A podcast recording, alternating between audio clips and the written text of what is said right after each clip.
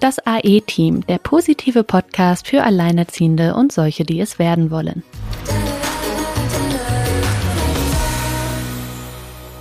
Hallo ihr Lieben und herzlich willkommen zu einer neuen Folge.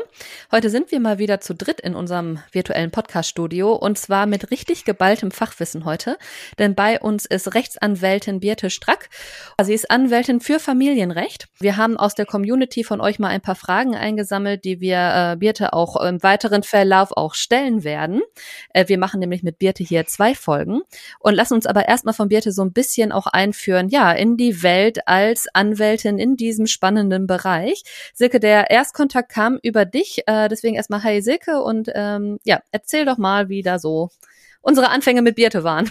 Ja, hallo auch von mir. Ja, sehr spannend waren diese Anfänge mit Birte. Diesmal lief der Kontakt über meinen äh, über meine Online Selbsthilfegruppe beziehungsweise eine Teilnehmerin aus dieser Gruppe, die ähm, auf Birte aufmerksam wurde, die auch sehr aktiv ist, äh, momentan auch sehr hässelt mit allem Möglichen, was ihr so als frisch geschiedene beziehungsweise im Trennungs- und Scheidungsprozess über den Weg gelaufen ist. Und ähm, ja, ist da sehr umtriebig und tatsächlich hat sie mich auf Birte aufmerksam gemacht, hat sogar auch schon gleich die Idee gehabt, Birte mal bei uns ins Podcast-Studio einzuladen. Und dieser Aufforderung bin ich natürlich sehr gerne nachgekommen. Ich habe ja mittlerweile schon etwas mehr Kontakt mit Birte gehabt. Du hast ja auch einen ganz tollen Instagram-Account, wie ich finde. Also ich als Designerin kann sagen, sieht auch wunderbar aus. Man fühlt sich sehr wohl. Oft findet man ja im juristischen Kontext eher ja, Paragraphenreiterei und sehr schwer äh, zugängliche Texte. Und ich finde, du kannst das auf eine ganz wunderbare Art und Weise auch der Allgemeinheit zugänglich machen, diese Texte. Deswegen hallo, liebe Birte, schön, dass du da bist. Ich ähm, darf dich ein bisschen vorstellen heute. Also Sina hat es ja schon gesagt, du bist Rechtsanwältin für Familienrecht.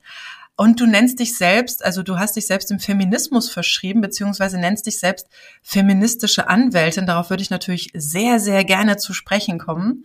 Du bist seit über fünf Jahren, habe ich hier stehen, als äh, im Bereich Familienrecht tätig, aber schon seit über 15 Jahren Anwältin und hast schon recht viele Fälle gewonnen zum Thema ähm, Unterhaltsgeschichten. Und hier geht es ja auch ein bisschen durcheinander manchmal. Was ist denn jetzt Unterhalt und was gibt's denn für mich für einen Unterhalt? Was gibt's für ein Kind für einen Unterhalt? Was, was, was erwartet einen, wenn man vielleicht verheiratet war oder nicht verheiratet war? Und da freue ich mich sehr, dich äh, heute hier zu haben und einfach mal ganz Grundsätzliches zu klären. Liebe Birte, was ist denn eine feministische Anwältin? Ja, hallo Sina, hallo Silke. Erstmal vielen Dank für die Einladung und auch vielen Dank für die ganzen Komplimente. Das geht natürlich runter wie Öl, ja. Also vielen Dank. Ähm, ja, also bei Feminismus oder bei feministischem Familienrecht geht es für mich eben darum, ähm, gleiche Rahmenbedingungen für beide Eltern zu schaffen. Das heißt in erster Linie gleiche zeitliche Belastung, gleiche finanzielle Ausstattung und ähm, keine Gewalt und keiner wird in der Beziehung dominiert. Ja, also das sind so die drei Punkte.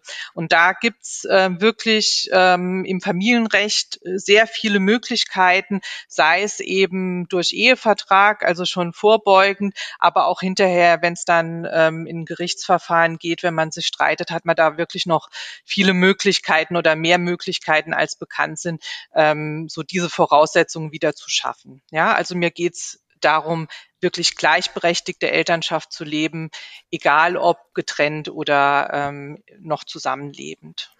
Bedeutet gleichberechtigt für dich, jeder macht das Gleiche, hat das gleiche Geld, wendet die gleiche Zeit auf für Care-Arbeit? Oder macht es in deinen Augen durchaus Sinn, wenn einer wirklich einen super tollen Job hat, dass er dann auch entsprechend vielleicht einen Ausgleich schafft innerhalb der Familie, damit Frau ja dann am Ende nicht in die Röhre guckt im schlimmsten Fall. Ja, das ist eine sehr gute Nachfrage. Also mir geht es tatsächlich nicht drum, dass ähm, jeder das Gleiche macht. Das ist überhaupt nicht notwendig, sondern mir geht es darum, dass jeder die gleiche Belastung hat.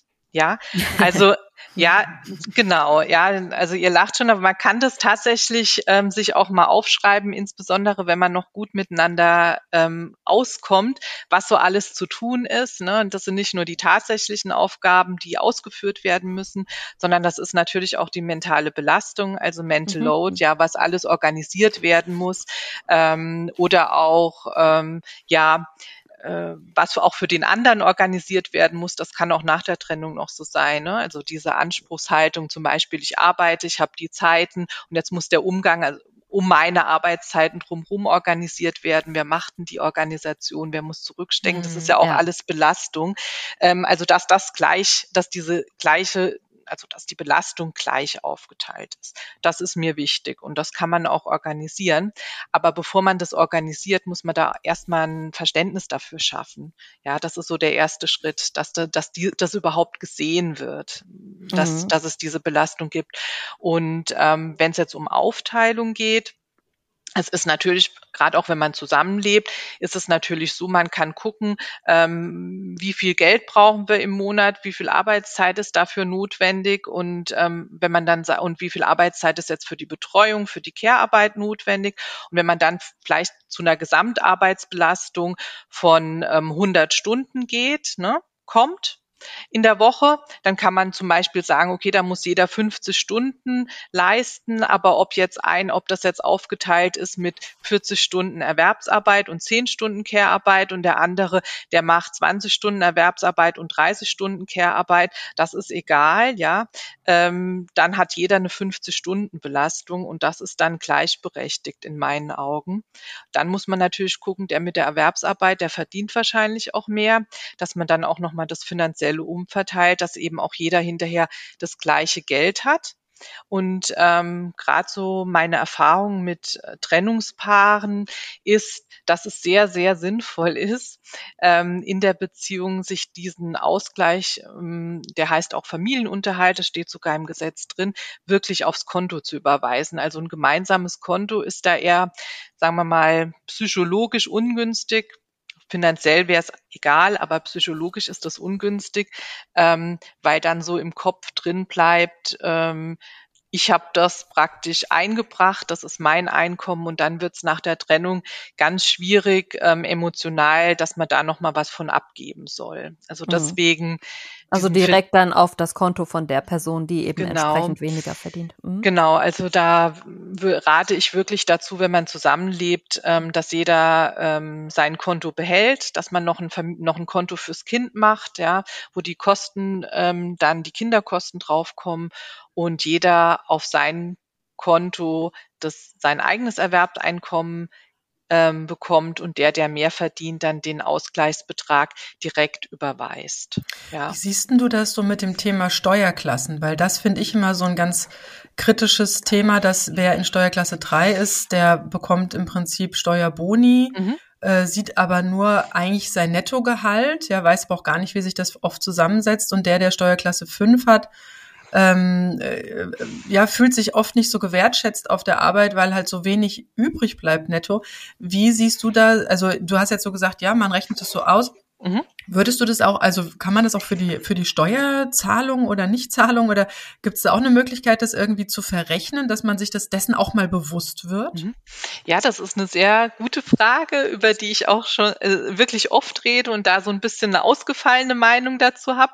Ähm, also erstmal vorweg, also die, die Einteilung 3-5 oder dass es überhaupt das Ehegattensplitting gibt, das ist für Alleinerziehende ähm, und auch für unverheiratete Familien ist das ungerecht. Ja, mhm. aber für Leute, die verheiratet sind, ähm, finde ich, ja, die haben Vorteile davon. Also man, ähm, also da ist 4-4 nicht besser als 3-5. Wenn man Familienunterhalt zahlt, also wenn man diesen finanziellen Ausgleich zahlt, mhm. ähm, also und dazu würde ich auch raten, äh, ich habe das auch mal vor kurzem im Rechenbeispiel ausgerechnet, also wenn wirklich ähm, die Einkommensunterschiede sehr groß sind, insbesondere weil einer halt nur Teilzeit arbeitet, dann bekommt man mit 5,3 insgesamt ähm, ein höheres Netto raus. Also wenn man mhm. beides zusammenzählt, insgesamt ein höheres Netto. Ähm, und dann ist auch dieser Ausgleichsanspruch höher, mhm. als wenn man einen geringeren Ausgleichsanspruch und selbst der, der wenig verdienende Teil ähm, direkt vier hat. Ähm, man, dann sagen wir da als Gegenargument anderen, na ja, das ist aber insgesamt ja sowieso egal, weil wenn man eine Steuererklärung macht, wird das ja alles wieder beachtet und ähm, dann kriegt man bei vier vier hat man dann halt eine höhere Rückzahlung. Das stimmt, aber es ist natürlich so, ähm, bei 3,5 bekommt man das Geld eben sofort. Die Steuererklärung macht man vielleicht ja. ein Jahr oder anderthalb Jahre später und das macht mehrere tausend Euro aus, die man natürlich in der Zeit dann auch schon anlegen kann oder in eine mhm. Altersvorsorge mhm. einzahlen kann. Das heißt, diesen Steuer, diesen Zinsvorteil, den lässt man liegen, wenn man 4-4 macht bei großen ähm, Einkommensunterschieden. Deswegen würde ich tatsächlich dazu raten, wenn man die möglich, wenn man verheiratet ist und die Möglichkeit hat, diesen Steuer Vorteil mitzunehmen, dass man bei Unterschieden oder sich das mal ausrechnet und dann bei großen Unterschieden wirklich drei, fünf macht, aber eben diesen Familienunterhalt, der auch geregelt ist im Gesetz, das wissen auch viele nicht. Das ist, ich hm. sag ja, auch mal, ist, ja. da habe ich das erste Mal von dir äh, darüber ja. gehört, dass es sowas gibt, ja, weil das ist ja das, was man ganz oft als ja, oder zumindest mir ging es so in der Ehe. Ich spreche jetzt mhm. einfach mal von mir es ist irgendwie so, ja, man, man, äh, man tut das Beste den ganzen Tag für Familie und für das Geld reinkommt, ja, also mhm. fürs Berufliche, wie auch immer das dann aussieht. Wie gesagt, ob der eine jetzt mehr Care-Arbeit macht und der andere, was für sich gerade ein Unternehmen aufbaut. Aber tatsächlich ähm, hat man eher so das Gefühl, beide strengen sich in einer gewissen Art und Weise an, aber ähm, es wird nicht so auseinanderdividiert. Und das ist ja der Fall, warum dann viele am Ende dann so einen großen Schrecken äh, bekommen, weil tatsächlich Gelder, sage ich mal, in Immobilien angelegt wurden. Ne? Man hat da vertraut, man hat sich das nicht irgendwie auf ein eigenes Konto für eine eigene Altersvorsorge, die man macht oder eine eigene Geldanlage auszahlen lassen, wusste vielleicht ja auch nichts davon. Wie gesagt, ich habe es zum ersten Mal über dich ja. erfahren. Und da ist jetzt ja das Kind schon lange in den Brunnen gefallen. Ähm, und dann sind da plötzlich Gelder gebunden und wenn es dann dann denkt man so, ja, da ist ja was entstanden, da sind ja Werte entstanden, auf die habe ich dann natürlich meinen Anspruch im Trennungsfall und dann plötzlich merkt man, ja, das geht nicht so einfach, ja, ja. oder es ist, es, es wurde was vertuscht oder verheimlicht oder sonst was oder man weiß über gewisse Dinge einfach nicht Bescheid. Naja, es ist auch in der Trennung natürlich viel einfacher, ähm, wenn jeder sich sein eigenes Vermögen aufgebaut hat und dann gibt's vielleicht, weil sich beide das gleichmäßig aufbauen konnten, keinen Zugewinnausgleich, ne? ja. ne? Weil Zugewinnausgleich ja. gibt's ja nur, mhm. wenn, wenn einer mehr ja, Vermögen bekommen hat als der andere, dann gibt's keinen Zugewinnausgleich, aber man hat das dann schon, also es gehört einem eben direkt und man muss mhm. sich nicht mhm. drüber streiten, wer mhm. was bekommt. Das ist auch so immer ähm, mein Tipp. Also wenn genug Einkommen oder Vermögen da ist, dass man ähm, das auseinanderhalten kann. Ne? Also wenn es jetzt nicht so ist, dass das Familienheim so das einzige Vermögen ist, was man mhm. hat, dann ist natürlich klar, dann gehen, ist es, geht's nur so, dass beide ins Grundbuch gehen. Aber wenn man jetzt genug Vermögen hat, dass man das irgendwie aufteilen kann, ist es für Streitigkeiten hinterher, wer was bekommt, jetzt mal unabhängig vom Ausgleich, aber einfach wer das praktisch als Sache bekommt, ist es sinnvoll, ähm, das auch in der Ehe schon getrennt zu halten. Ja, also wenn man die Möglichkeit hat, dass einer das Familienheim hat und der andere hat dann entsprechend andere Vermögenswerte, ist das für die Trennung sinnvoll, weil dann muss man sich darüber schon mal nicht streiten. Ja. Ähm, reduziert das dann im Prinzip auch den Streitwert?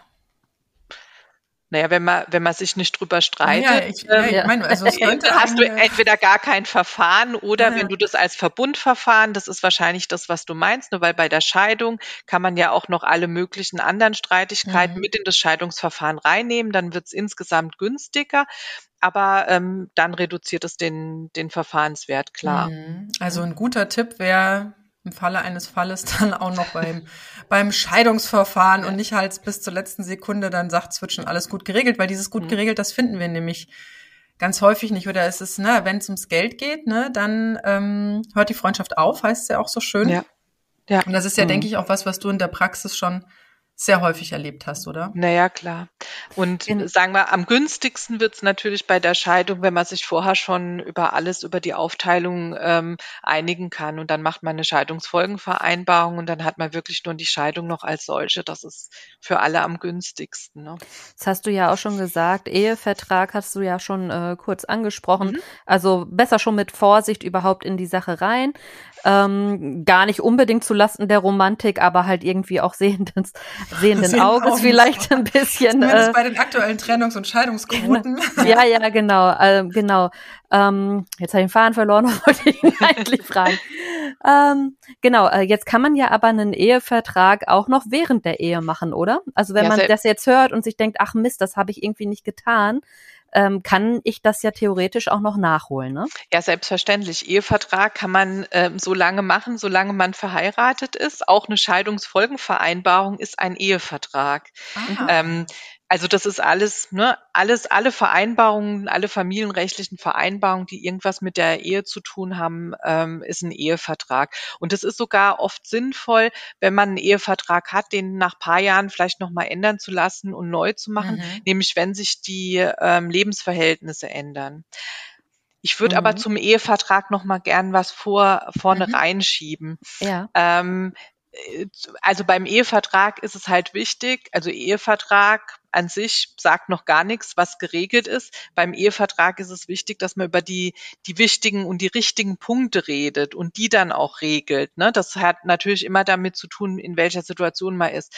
Da ist es aber so, ich habe eine Recherche gemacht ähm, vor kurzem mal im Internet und ähm, da werden immer so die alten Kamellen aufgewärmt. Ähm, wenn man mal googelt, wann braucht man einen Ehevertrag, wer braucht einen Ehevertrag oder so.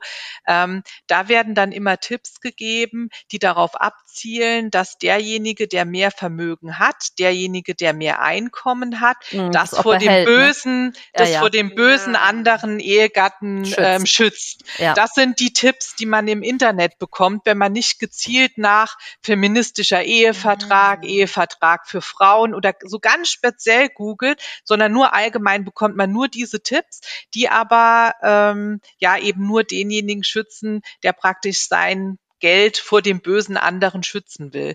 Diese, diese ähm, neueren Überlegungen, dass man sagt, na, wir wollen hier gleichberechtigt alles aufteilen, ja, wir wollen das finanziell aufteilen, wir wollen regeln, wie lange auch hinterher die Kinder ähm, von einem Elternteil betreut werden sollen, ja, wie viel, wie und so weiter. Also man kann das alles sehr detailliert und sehr individuell machen, so wie man sich das eben ähm, zu in guten Zeiten überlegt hat, wie man das alles so gestalten will. Das kann man alles ehevertraglich regeln. Aber dazu findet man im Internet wirklich nur, wenn man ganz gezielt mit Spezialwörtern googelt, aber nicht so allgemein. Und das ist aber auch alles im Ehevertrag zu regeln und hilft später, insbesondere wenn die Kinder, wenn man sich trennt und die Kinder noch relativ klein sind, hilft es ungemein. Ja, das finde ich so spannend, weil das ist auch, glaube ich, was, was viele noch so als Ehevertrag, es wird ja auch durch Filme schon persifliert und so mhm. weiter. Ähm, dann auch im Kopf haben und dann denken, ja, wenn der andere einen Ehevertrag äh, will, dann will er im Prinzip sein Geld vor mir schützen. Ja, mhm. habe ich tatsächlich auch mal im Kopf gehabt. Aber was du jetzt so spannend sagst, und das ist nur so eine kleine Spitzfindigkeit, auf die ich gerade eingehen mhm. will, ist, Du sagst jetzt, man muss da schon ganz explizit suchen nach feministischer Ehevertrag oder Ehevertrag für Frauen. Das mhm. hört sich jetzt an, als würde die Frau überbewertet ja, als würde sie überbewertet und es, und es würde jetzt genau andersrum gehen, dass sie im Prinzip dann mehr bekommt, aber eigentlich ist es ja nur ein Ausgleich. Also eigentlich ja. ist es ja nur diese, dass es überhaupt in so eine Balance, in so eine Gleichberechtigung kommt. Deswegen ja. muss man diesen Titel verwenden, der ja eigentlich an sich auch eine Überspitzung der oder, oder eine Überbewertung der Frau ist. Und ich weiß nicht, ob ich es bei dir auf dem Instagram-Account gesehen habe. Da waren so zwei Männchen abgebildet, Männlein und Weiblein. Und was viele als normale Gewichtung sehen, ist irgendwie Männer, Mann übergewichtig, was, also nicht übergewichtig im Sinne von Gewicht, sondern halt übergroß und die Frau so als Begleitobjekt. Das wäre äh, so das Normale. Und wenn beide gleich groß sind, dann wäre es halt irgendwie, dann hätte, da würde der Mann sich unterbuttern mhm. lassen. Also das ja. ist so, wo ich sage, das passt sehr gut zu unserer Folge, die wir schon zum Patriarchat ja. gemacht haben. Ja. Genau, genau, also das ist, das ist tatsächlich aus meinem Instagram-Account und das Spannende dabei ist, also das ist nichts, was ich mir jetzt irgendwie selbst mhm. ähm, ausgedacht habe. Ich habe das nur visualisiert. Das ist, ähm, ein, äh, das ist eine Untersuchung von einer ähm, angesehenen Studie. Ne? Also da mhm. habe ich auch, wenn ihr auf meinem Instagram-Account das mal gucken wollt, ich habe das auch ähm, die Quelle angegeben. Ähm, das ist tatsächlich so. Also das ist eine Untersuchung gewesen. Wie heißt der ähm, Account? Ähm, Birte unterstrich Strack Unterschrift Anwältin mit AE geschrieben. Mhm.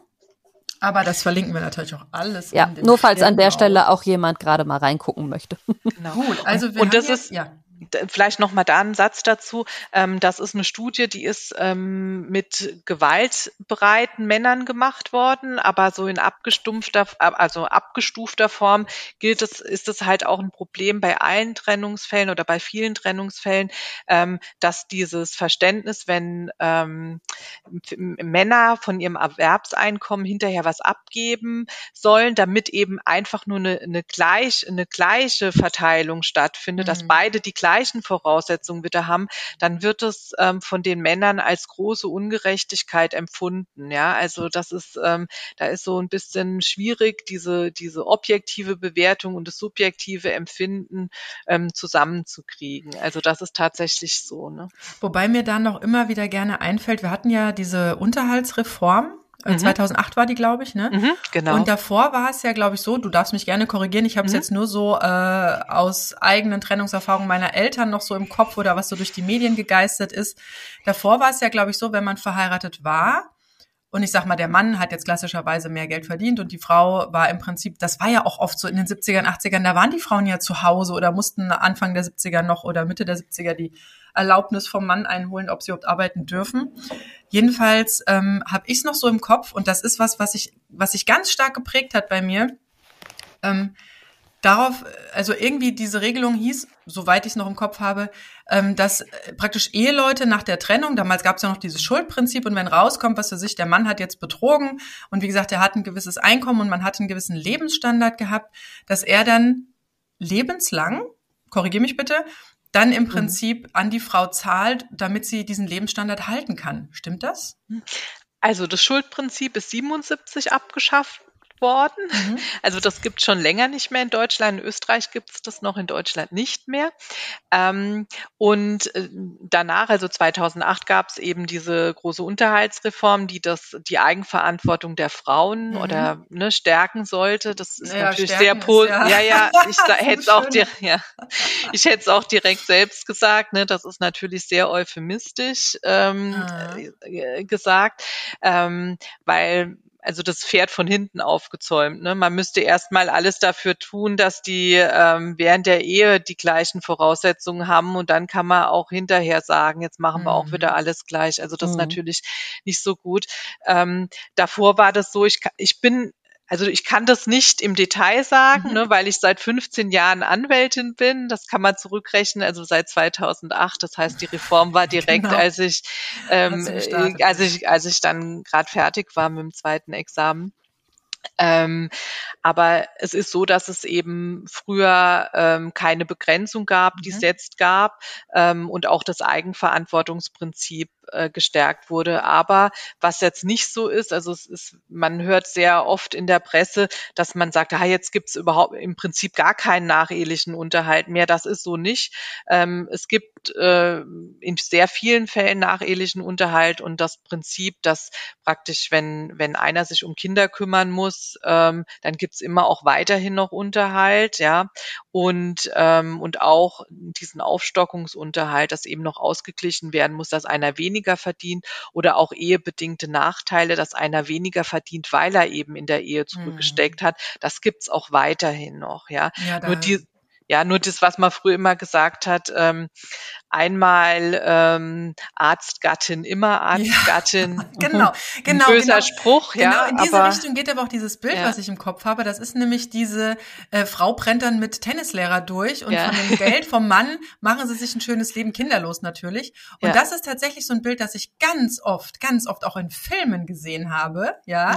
Und ich glaube, wo das natürlich auch vorbereitend aufgezogen wurde, dieses Bild, um dann genau. so eine Reform von 2008 nämlich auch möglich zu machen. Klar, das ist natürlich auch bösartig ne, sowas. Also es wird dann, das wird ja letztendlich immer angebracht für der arme Mann. Mhm. Und ähm, also mir geht's wirklich um, um eine Gleichberechtigung. Mhm. Und es gibt auch Frauen, die zu viel verlangen und ich vertrete auch Männer, ne, weil die Frauen mhm. das überzogen, ähm, da überzogene Vorstellungen haben. Aber es ist trotzdem meine Erfahrung so, dass man auch in der Bevölkerung bei Unterhalt mehr hört, ähm, der arme Mann, jetzt muss der so viel bezahlen, ja. ja. Also das, das hört man doch schon oft. Und ähm, aber die verstehen ja. auch teilweise, glaube ich, überhaupt nicht, wofür sie teilweise zahlen. Ja. Also ich hatte bei uns auch, also bei mir war es so, ich habe ja den Betreuungsunterhalt bekommen. Parallel dazu haben wir das natürlich auch mit dem Kindesunterhalt geregelt, weil also sich die Anwälte da auch am Anfang nicht einig waren. Das Ganze wurde dann vor Gericht geklärt. Jedenfalls ähm, hat man auch da immer so das Gefühl, selbst der Kindesunterhalt, da äh, fühlt sich der Werteherr dann irgendwie so, als ja. würde er mir das Leben finanzieren, ja, weil er genau. überhaupt nicht kapiert, dass dieses Geld einfach mal für sein Kind ist. Ja. ja, es geht auf mein Konto, das ist richtig. Und damit hat er das Gefühl, dass er äh, mich bezahlt. Mhm. Anstatt dass das, also, äh, der, also dieser Zusammenhang, ich weiß auch nicht. Also das wird ja nicht mal wirklich wahrgenommen, nicht mal fürs eigene Kind wahrgenommen, dass es auch was Unterstützenswertes ist was er da dann zu zahlen hat. Also diese Wahrnehmung ist ja auch eine ganz andere, wahrscheinlich durch diese Bilder, die wir halt alle irgendwie haben, ja. durch irgendwelche Filme, so dass sie mhm. ja selber gar nicht dahinter kommen, dass es vielleicht doch auch gerechtfertigt ist, ne, wenn man ja. sich schon sonst um nichts kümmert, wenigstens auf der Seite irgendwie ja, ja für einen Ausgleich euch. zu sorgen. Ja, ja. Bei euch, wo ich habe ja kein Umgang genau, stattfindet, ja. ist es ja so, was kostet dein Kind? Du, du lebst doch auch von was? Dann, also kommt das ein, die eine Scheibe Brot und das eine Scheibe Käse, das äh, kostet doch nichts, ne? Was ja, dein ja. Sohn im Prinzip extra kostet, ja.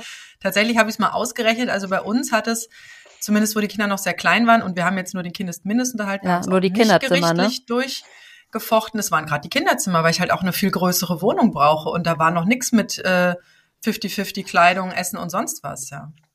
Ja, das ist wirklich das große, große Problem, mit dem ich mich auch schon seit Jahren beschäftige. Ähm, es ist, also wir, ihr habt ja im einen Spieler oder ganz am Anfang habt ihr das ja gesagt. Ich bin seit 15 Jahren Anwältin und mache jetzt seit fünf Jahren nur noch Familienrecht. Das heißt, ich habe vorher auch andere Verfahren gemacht. Mhm. Und ähm, da war ich es so gewohnt, also ich habe da Wirtschaftsrecht gemacht, da war ich das so gewohnt, dass man hat sich natürlich in der Sache über, über darüber gestritten, ob ein Anspruch besteht oder nicht.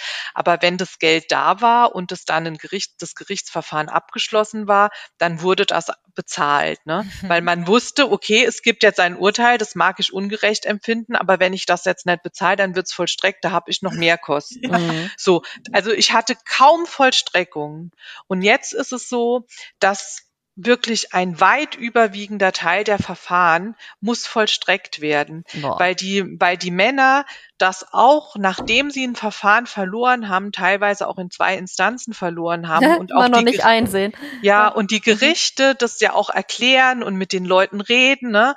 Und so, die das immer noch als ungerecht empfinden, dass sie jetzt was zahlen müssen und das dann lieber vollstrecken lassen. Also das sind ja auch Fälle, wo das Geld da ist, ne? Sonst hätte es mhm. ja auch mhm. keine in diese Entscheidung nicht gegeben. Also ähm, die das als ungerecht empfinden und sich dann aus Prinzip lieber vollstrecken lassen. Ja. Ähm, und dabei Dabei sind ja andere Dinge eher unfair. Also ich erinnere ja. mich zum Beispiel daran, ich habe Prozess- und Verfahrenskostenhilfe bekommen. Und ganz ehrlich finde ich es eher unfair, dass ich das theoretisch zurückzahlen muss, ja. weil ich gezwungen bin, durch das Verhalten der anderen Person die da durchzusetzen, was aber gesetzlich bei uns in der Rechtsprechung festgelegt ist. Ja, also es ist ja, ich glaube, wenn sie jetzt, wenn man einen Titel schon hat und die kommen dem nicht nach, dann, äh, das steht ja sogar im Strafgesetzbuch. Das ist ja kein Kavaliersdelikt, sondern mhm. es gefährdet ja die Existenz der, mhm. äh, dann in dem Fall der Mutter und des Kindes. Das steht ja nicht aus Spaß da drin. Aber genau. ich soll auch noch dafür bezahlen, um zu meinem guten Recht zu kommen. Mhm. Da frage ich mich ja, wofür habe ich denn eine Rechtsprechung? Ne? Also, also das sind so, das sind so Sachen, da ja. rege ich mich dann eher drüber auf ja. und finde das eher unfair. Weil es ist ja auch klar, du, äh, bei wem ist das nicht so? Du stehst da mit einem Säugling. Vier Jahre nach Urteilsverkündung äh, sollst du das zurückzahlen, wenn sich innerhalb der ersten vier Jahre nach der Urteilsverkündung deine Einkommensverhältnisse verbessern. Natürlich verbessern die sich in den vier Jahren. Das Kind geht in die Kita, du kannst selber wieder anfangen. Wie sollte sich das denn dann nicht verbessern? Das ist ja klar. Na, also du bist im Prinzip gezwungen, früher oder später was zu zahlen.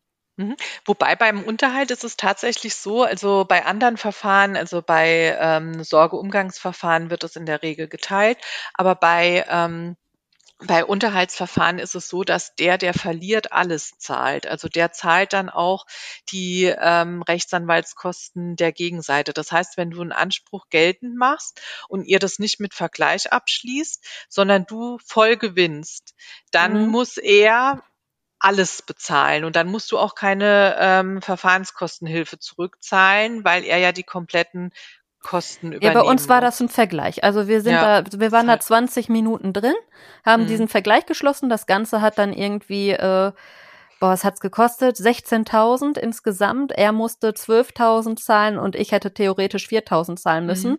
Die Frist mhm. ist aber verstrichen. Ich habe nichts gezahlt, mhm. ne, weil ich das einfach ausgesessen habe weil ich das nicht eingesehen habe.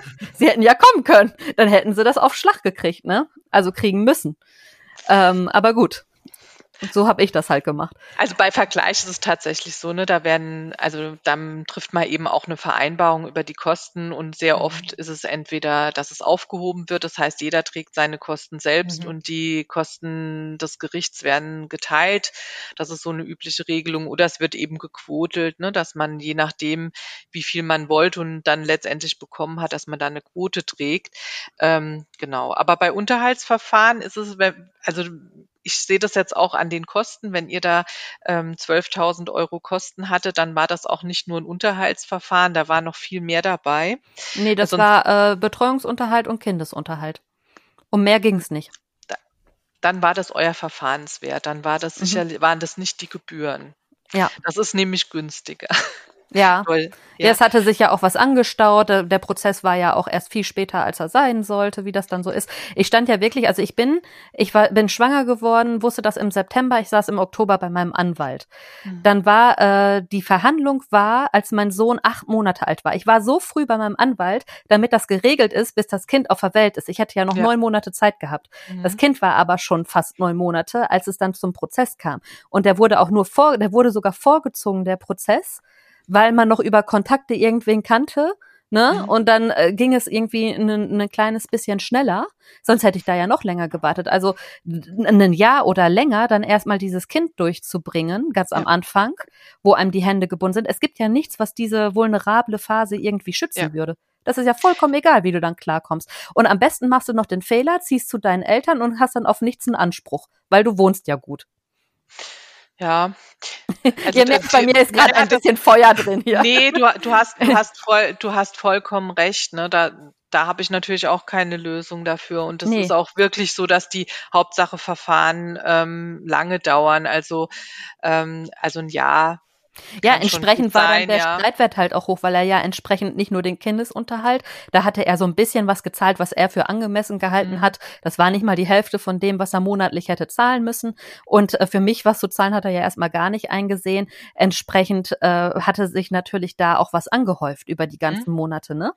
Was natürlich so, so, so wird sich, so berechnet sich der Verfahrenswert gar nicht. Der Verfahrenswert so. ist, der Verfahrenswert ist ähm, immer ein, ein Jahresunterhalt ah, von mhm. dem, was du einklagst, ne, für den, für die Zukunft. Also wenn du jetzt ähm, jetzt im Juli ja, einen Antrag stellst ähm, und dann ist nächstes Jahr im August, mhm. ähm, kriegst du dann deine Entscheidung, dann ist es trotzdem ähm, ein Jahresunterhalt. Und wenn das im Dezember die Entscheidung kommt, dann auch. Ja. Also das, der Verfahrenswert ändert sich dadurch nicht.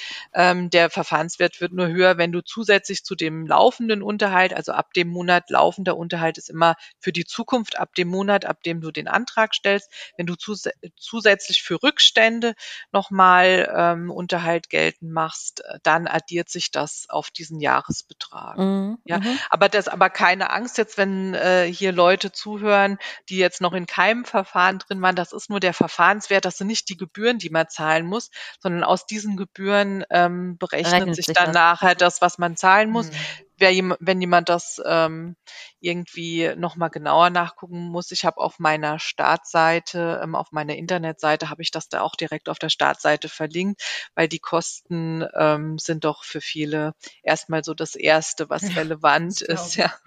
Aber bevor ich jetzt, ähm, bevor wir jetzt wirklich mal in diese Trennungssituation und auch diese mhm. Unterhaltsmöglichkeiten reingehen, habe ich noch eine Frage. Da du jetzt ja äh, erzählt hast, dass du sehr viel und du hast jetzt interessanterweise gesagt, Männer zahlungsunfähig oder unwillig, das kam so in einem Tenor. Bitte, du hast jetzt ja so viele Fälle schon gesehen.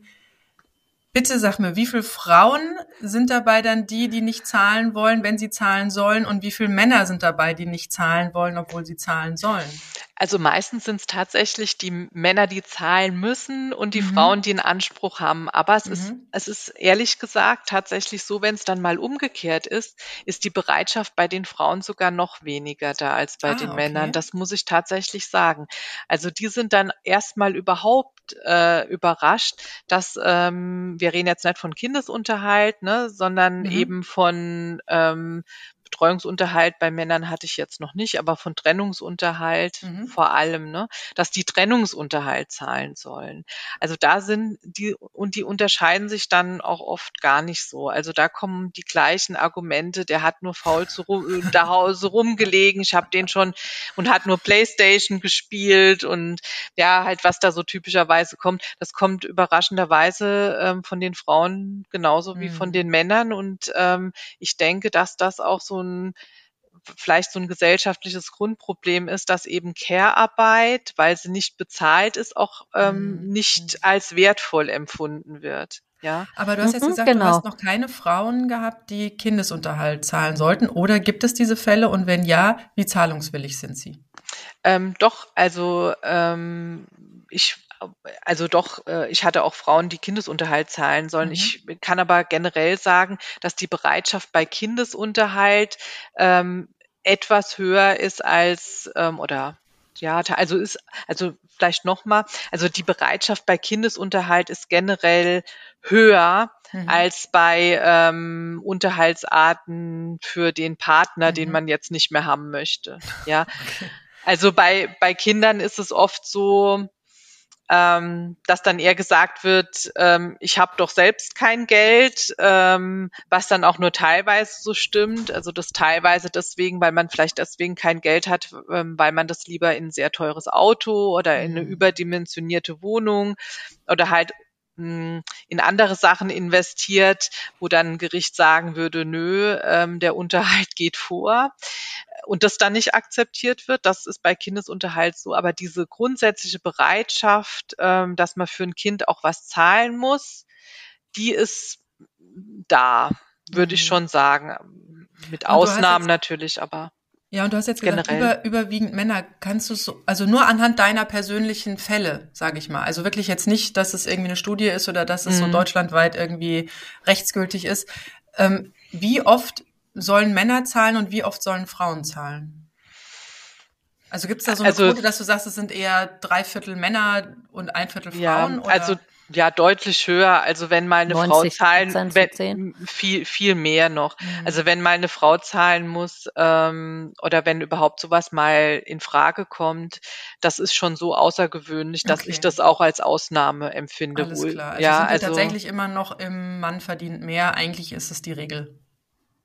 Ja und vor allem Frau, äh, behält, also Frau hat erstmal die die Kinder Ja. dann Ja, die danach oder Frau genau oder Frau hat schon ähm, davor nur Teilzeit gearbeitet. Also das ist ähm, weit überwiegend. So. Ja, okay.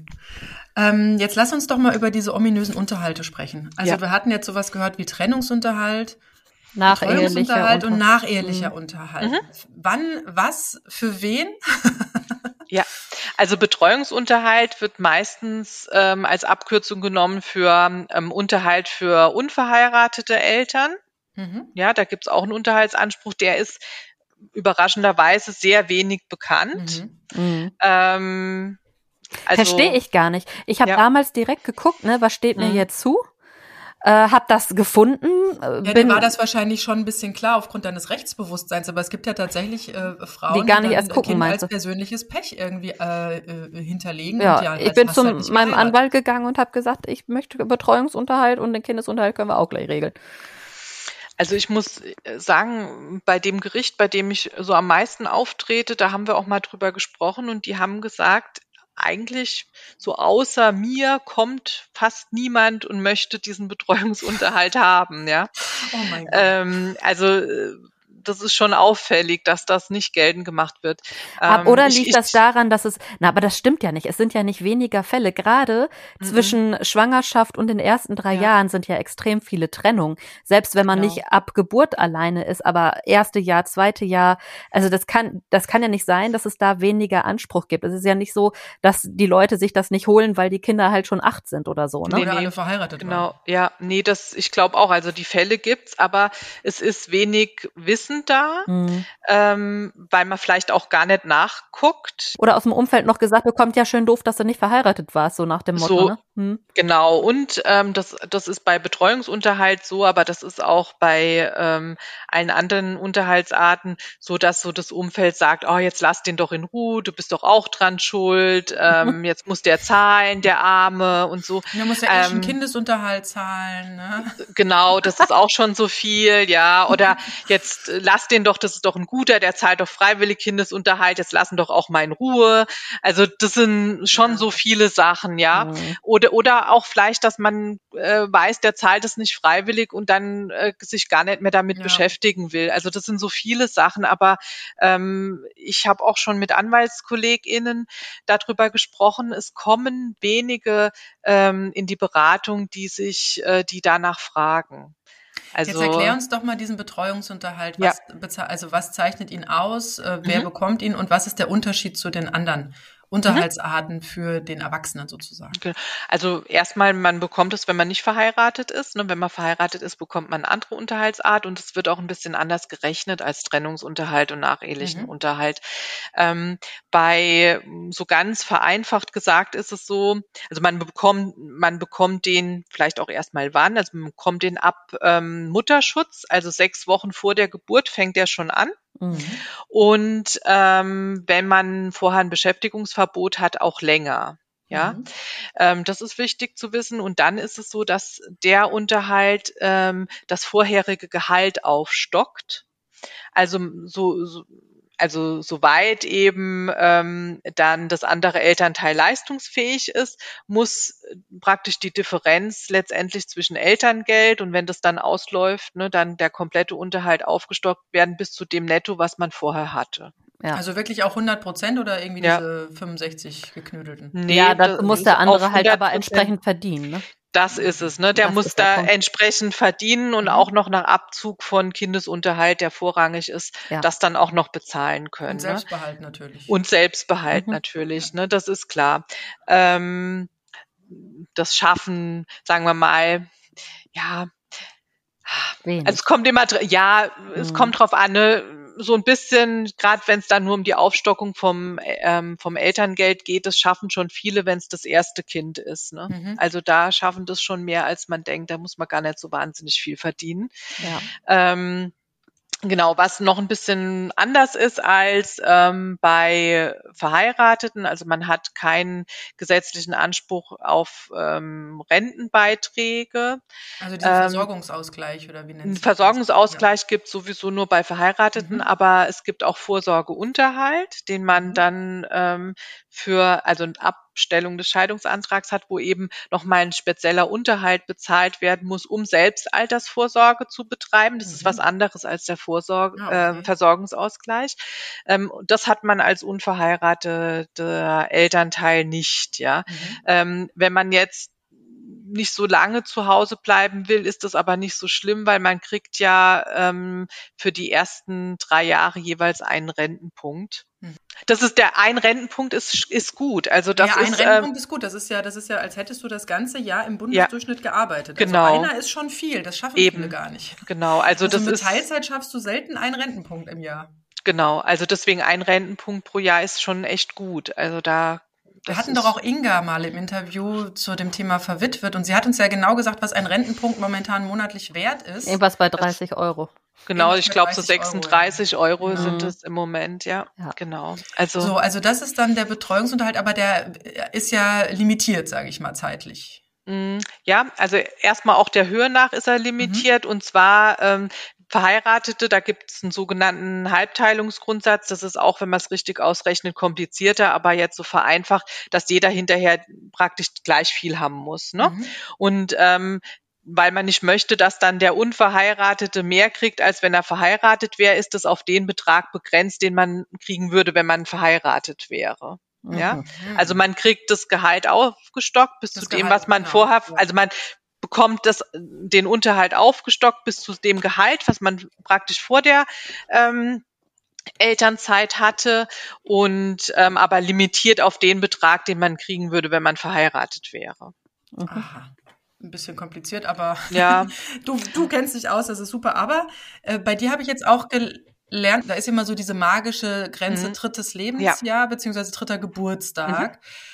Dann ist Schluss oder ja. gibt das wäre jetzt auch meine Frage gewesen, wie oft ja. du es hast, dass es darüber hinausgeht. Weil dafür braucht das Kind ja einen speziellen Bedarf noch, um da wieder rüberzukommen, dann über die drei Jahre, ne? Ja, das ist gar nicht so schwer. Ähm, es ist sogar regelmäßig so, dass ich eigentlich, also wirklich, also ich hatte besetzt und ich mache sehr viel Betreuungsunterhalt, also wirklich viel, ähm, noch keine Entscheidung hatte, wo das begrenzt wurde vom Gericht, der Betreuungsunterhalt. Mhm. Ähm, also es ist so, das ist auch so ein Mythos, ne? Es wird ja immer gesagt, ja, kriegt man nur die ersten drei Jahre. Das ist ungenau, das stimmt nicht, sondern mhm. es ist so, die ersten drei Jahre muss man nicht arbeiten. Das heißt, man bekommt, wenn man ein Kind unter drei Jahren betreut, bekommt man immer Betreuungsunterhalt ohne weitere Begründung. Mhm. Also es muss natürlich sich rechnerischen Anspruch ergeben, also der andere Elternteil muss halt leistungsfähig sein, aber ähm, das ist nochmal eine andere Frage. Aber vom Grundsatz her bekommt man, wenn man ein Kind unter drei Jahren betreut, Betreuungsunterhalt Lebensunterhalt und muss nicht arbeiten gehen. Mhm. Und es ist auch so, wenn man trotzdem arbeiten geht, ja, obwohl man das nicht müsste, dann ist, dann ist diese Arbeitsleistung überobligatorisch, weil man eigentlich mehr macht, als zumutbar ist. Ähm, und deswegen wird äh, dieses Einkommen, was man dadurch erwirtschaftet, bei der Unterhaltsberechnung entweder gar nicht berücksichtigt. Das heißt, man hat das Geld zusätzlich. Oder es wird nur bis zum Teil berücksichtigt. Und auch vom Elterngeld, es gibt einen Sockelbetrag von 300 Euro, der nicht in die mhm. Unterhaltsberechnung eingestellt wird. Ähm, ja, also das, das, das muss man erstmal wissen. Also keine weitere Begründung.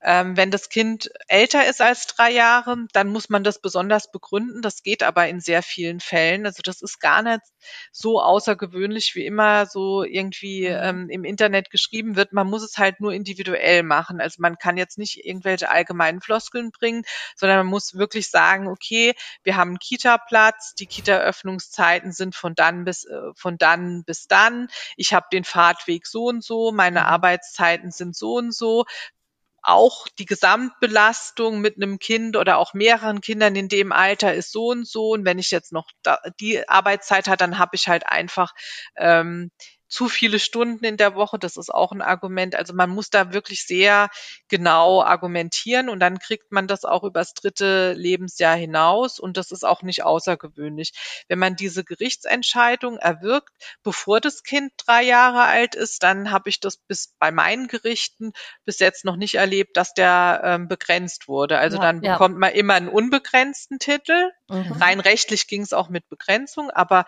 man bekommt einen unbegrenzten Titel und wenn dann der Vater der Meinung ist, ähm, dass den hat man auch erstmal und kann auch vollstrecken. Und wenn der Vater dann der Meinung ist, mit vier oder mit fünf, ähm, äh, ja, müsste man daran was ändern, dann muss er aktiv werden und einen ah, Antrag ah, okay. stellen. Aber man kann dann auch erstmal weiter vollstrecken. Ne? Mhm. Oder also mhm. deswegen, man, man ist, man ist da schon in, dann in der stärkeren Position erstmal. Ne? Mhm. So. Ähm, mit Hinblick auf die Uhr würde ich gerne noch die zwei ja. anderen Unterhaltsarten, die jetzt ja mhm. Ehepartner betreffen. Also ja. was ist denn der Unterschied zwischen einem Trennungsunterhalt und einem nachehelichen Unterhalt? Mhm. Ja, das ist ganz einfach, kann man vielleicht auch schon am Namen sehen. Also Trennungsunterhalt gibt es bis zur Rechtskraft der Scheidung und, ähm, und ab dem Tag danach gibt es dann eventuell nachehelichen Unterhalt. Das mhm. eventuell erkläre ich gleich.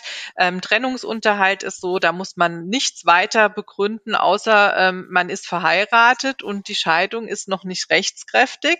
Dann hat man Anspruch auf Trennungsunterhalt, soweit sich natürlich rechnerisch wieder was ergibt, das ist klar. Mhm. Aber vom Grundsatz her muss man nichts weiter begründen. Da gibt's auch wieder diesen Mythos mit Trennungsjahr und nach dem Trennungsjahr ja. kriegt man nichts mhm. mehr. Das stimmt nicht. Das also es gilt ab Trennung, ab Auszug oder, oder ab Trennung von Tisch und Bett, wie es so schön heißt? Oder ab Trennung Genau. Abtrennung. Abtrennung, Abtrennung okay. da kann man mhm. auch, ähm, wenn man nicht gleich eine Wohnung hat, kann man das auch schriftlich einfach, wir, wir stellen mhm. fest, heute wir trennen uns oder auch einseitig, ich trenne mich von dir mhm. und dem das dann zukommen lassen, ab dann gilt es. Ah, okay. ähm, und die Voraussetzungen zusätzlich, dass man den bekommt, ist aber auch noch, dass man den einfordert. Ja, also wenn man ich. auszieht und nie was sagt und dann ein Jahr später sagt, und jetzt hätte ich gerne noch Rückstände für ein Jahr, das geht nicht. Das geht Sondern, nicht Nee, also ist ab dem Zeitpunkt, ab dem man das also eingefordert hat, also entweder, mhm. dass man direkt ja. sagt, ich hätte gern Trennungsunterhalt in Höhe von, oder man sagt, ich hätte gern Auskunft über dein Einkommen,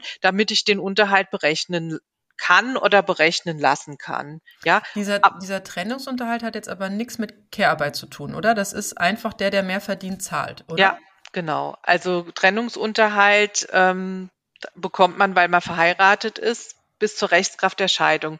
Ähm, aber trotzdem möchte ich auch, und das ist auch dieses Missverständnis äh, mit dem Trennungsjahr, ähm, es kommt, also wie hoch der Trennungsunterhalt ist, hat natürlich damit zu tun, was der jeweilige äh, Partner verdient. Also, ne, weil das wird ja nur der Unterschied mhm. ausgeglichen. Mhm. Und ähm, da zählt eben nicht nur tatsächliches Einkommen, ja, sondern es zählt auch das Einkommen, was man bringen müsste, damit natürlich niemand mhm. auf die Idee kommt und zu sagen, ja, dann jetzt, wenn ich da, wenn das jetzt für mich Vorteile hat, arbeite ich mal nicht, obwohl ich könnte, mhm. ähm, so dass man sich in diesem Rahmen natürlich ähm, auch darüber streiten kann, und das passiert auch regelmäßig, ähm, wie viel man denn arbeiten müsste. Also wenn man, mhm, wenn, wenn man ich. genau, so ja, also, irgendwie. Genau, also wenn man wenn man Teilzeit arbeitet, was ja viele Mütter machen, muss man sich eben in diesem Rahmen der Berechnung darum streiten, wie viel man arbeiten müsste. Und da mhm. gibt's im Gesetz eben die Regelung, dass in der Regel, ne, wenn es keine Ausnahmen gibt, man im ersten Jahr an der Situation nichts ändern muss. Das mhm. heißt, wenn, wenn man vorher 20 Stunden Teilzeit gearbeitet hat und daneben das Kind betreut hat, ja, dann kann von einem nicht von heute auf morgen verlangt werden, dass man das ändert. Da hat man so mhm. ein Jahr Zeit. Mhm. Ja, das ist so der, der, also dieses Jahr steht auch nicht im Gesetz, das wird aber in der Regel so ähm, gemacht. Ne? Und das ist dieses Trennungsjahr. Ja, mhm. und, und, und aber nach dem Jahr kann man sich dann natürlich, und nach dem Jahr streitet man sich dann darüber, ob man neben der Kinderbetreuung eben vielleicht 30 Stunden oder vielleicht auch 40 Stunden arbeiten mhm. könnte. Ja, mhm. und, und dann ergibt sich natürlich rechnerisch ein anderer Betrag. Mhm. Und daher kommt auch dieses, ähm, ja, dieser Mythos nach, nach Ablauf des Trennungsjahrs, ähm, ist ähm, gibt keinen Trennungs gibt's kein ja muss die Scheidung her das kann man Antrag stellen das ist nochmal eine andere mhm. Frage aber nach Ablauf des Trennungsjahres gibt's keinen Trennungsunterhalt mehr daher kommt es ne, mhm. ne weil dann oft natürlich ähm, Streit darüber entsteht wie viel der andere arbeiten muss aber wenn wir gerade bei so einer hypothetischen äh, Zeiteinteilung sind ich habe es tatsächlich jetzt auch im Bekanntenkreis andersrum erlebt. Frau äh, gut verdient, Ärztin, mhm. er, äh, eher in so einem Handwerksberuf, mhm. angestellt, nicht so gut verdient. Ähm, sie hat die Kinder, also er hält sich doch völlig raus, knappst auch mit dem äh, Unterhalt und mhm. ist dann nicht so zahlungswillig. Aber er hat tatsächlich jetzt einen Antrag auf Trennungsunterhalt gestellt und mhm. da kann ich jetzt nur sagen, also ich weiß, dass er auch in Teilzeit arbeitet, aber er betreut ja noch nicht mal die Kinder. Mhm. Müsste er dann nicht theoretisch mehr arbeiten?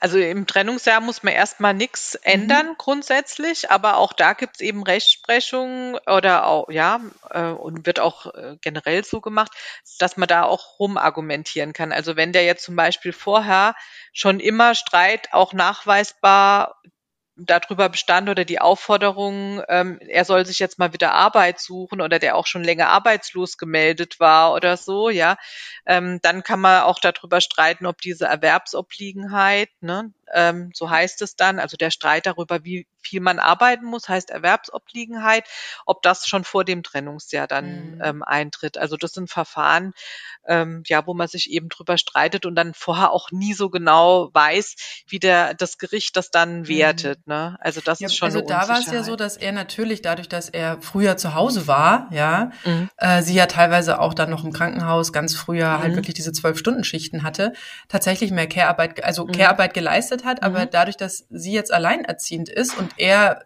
sogar teilweise gar keinen Umgang mit den Kindern hat, ja, das betrifft ja dann eh meistens mhm. das Wochenende, ähm, ja diesen Care-Arbeitsanteil ja nicht mehr hat. Hm? Nee, da, ja, bei der Erwerbsarbeit geht es aber schon auch darum, wie schnell jetzt jemand äh, diese Situation ändern kann. Ja, ah, okay. und da äh, ist eben diese Faustregel, also im ersten Jahr, mhm. also ein Jahr so Nix. Puffer Okay. Um sich mal drum zu kümmern, okay. hat man generell. Aber es, man kann auch dagegen argumentieren, mhm. ja, und muss dann halt das Gericht davon überzeugen, dass diese ähm, Erwerbsobliegenheit zur vollschichtigen Arbeit dann in mhm. dem Fall eben schon früher eintritt. Mhm. Oder ganz oft gibt es auch Streit darüber, ähm, ob jemand dann seine Arbeitszeit früher als früher aufstocken muss, ne? Mhm. also sollte, mhm. zum Beispiel, weil das eh vorher schon in, im Raum stand, ja, mhm. wo, und dann wird das Vorhaben abgebrochen, weil man sagt, oder habe ich ja Nachteile oder so, ja. Also die gleiche Debatte gab es doch bei dem Betreuungsunterhalt auch. Also ich meine, mich erinnern zu können, ja. irgendwo gelesen zu haben, dass man dann die äh, Frauen in der Regel dazu verpflichten wollte, nach diesen drei Jahren ähm, in Vollzeit arbeiten zu müssen was ja mhm. de facto äh, nicht möglich ist. Also es sei denn ja. natürlich, man macht sich selbstständig, ne? Aber genau. äh, normalerweise ja, wäre das ja das gar nicht. läuft ne? nicht bei allen rund. Also es gibt da auch eine ja. sehr große Abbruchsquote bei den Selbstständigen. Ja.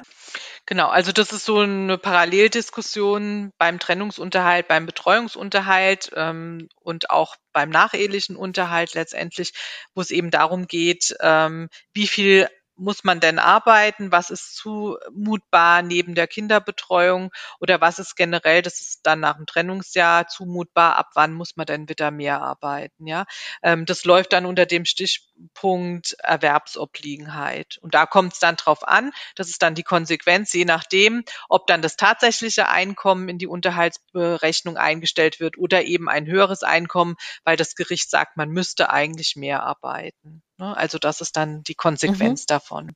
Wie ist es denn jetzt bei diesem mhm. nachehelichen Unterhalt? Über den haben wir jetzt ja noch gar nicht gesprochen. Was ist jetzt da der Unterschied mhm. zum Trennungsunterhalt? Also der nacheheliche Unterhalt, der ist ähm, ab Rechtskraft der Scheidung zu zahlen. Und da ist eben die Besonderheit, dass da noch ein besonderer Grund vorliegen muss und der muss auch schon ähm, direkt nach der Scheidung vorliegen. Also Trennungsunterhalt, habe ich ja gesagt, bekommt man immer, wenn sich rechtlichen, rechnerischen Anspruch ergibt. Und beim nachehelichen Unterhalt ist das anders. Diese Gründe sind im Gesetz drin. Es gibt mehrere, so ich sag mal die wichtigsten.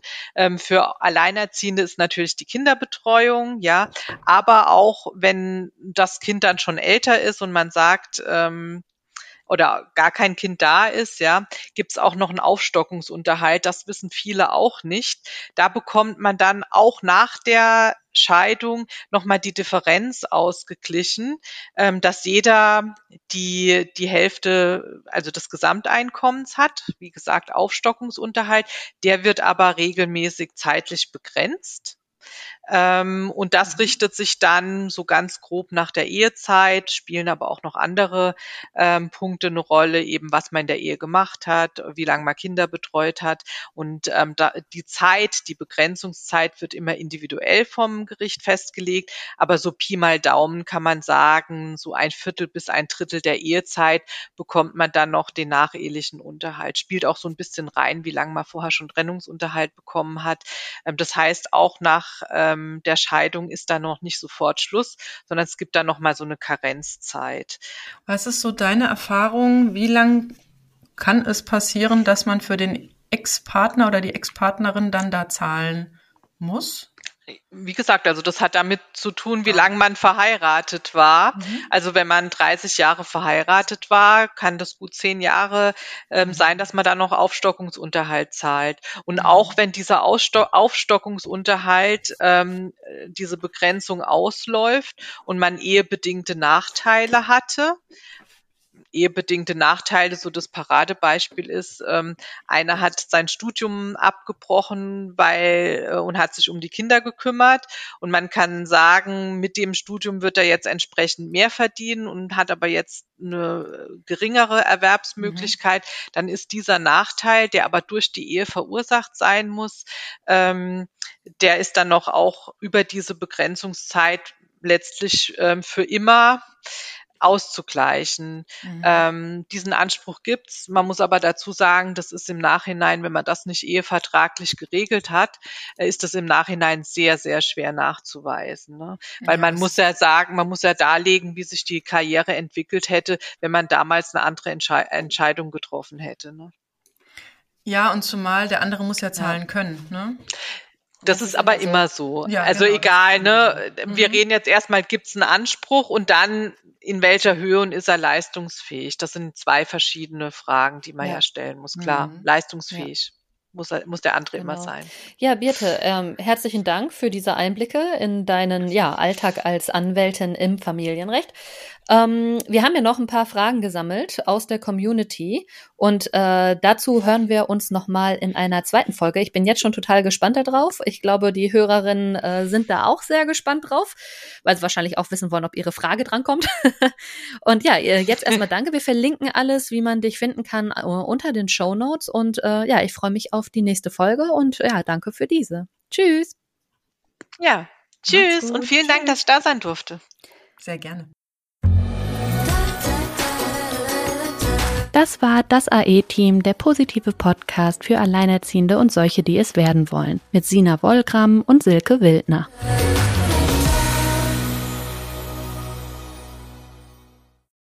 Wenn es Nacht wird, kommen zwei tiefe Stimmen in deinen Podcast-Player, um dich mit ihren Geschichten ins Bett zu bringen. Rote Bar ist dein Einschlaf-Podcast zum Einkuscheln und Wegschlummern. Ich hatte mal eine Freundin, wenn wir zusammen im Urlaub waren, dann ging sie im Pool und dann guckte sie mich an. Oh, ich habe schon gemacht. Ah. Dann ins Meer. Oh, ich habe schon gemacht. Und die machte immer direkt überall ins Wasser rein. Was war sie für eine Rasse? Ein Collie oder? Eine Blondine. Hör ihn zweimal, dreimal, zehnmal und schlaf immer wieder dabei ein. Tim und Matze brummen dich zur Late Night in den Schlaf. Was hältst du so von dickeren Bettdecken? Ich bin sowieso ein kleines Heizkraftwerk im Bett. Ist wirklich so, ich entwickle wahnsinnige Hitze nachts. Ich schwitze ja. auch oftmals sehr viel. Ja, wenn jemand an mir klebt, das Ach, kann Wenn man so zu zweit, kannst du nicht haben? Ja, zu zweit schon, aber bitte, bitte ein bisschen Abstand halten. Also so einschlafen ist okay, aber dann bitte irgendwann lösen und in seinen Bereich rüberrollen. Ich schlafe besser, wenn ich zu zweit schlafe. Ich glaube, es ist Gewohnheit. Das kann sein. Ich glaube, wenn man sich ein halbes Jahr hinter seinen Chef legen würde, dann würde man den von heute auf morgen vermissen. Das ist so ein bisschen wie das Stockholm-Syndrom. Kennst du das? Wenn der Entführer ja, von einem lässt, dann vermisst man den. Schöne Träume mit Rote Bar Podcast, dem entspanntesten Podcast in Deutschland.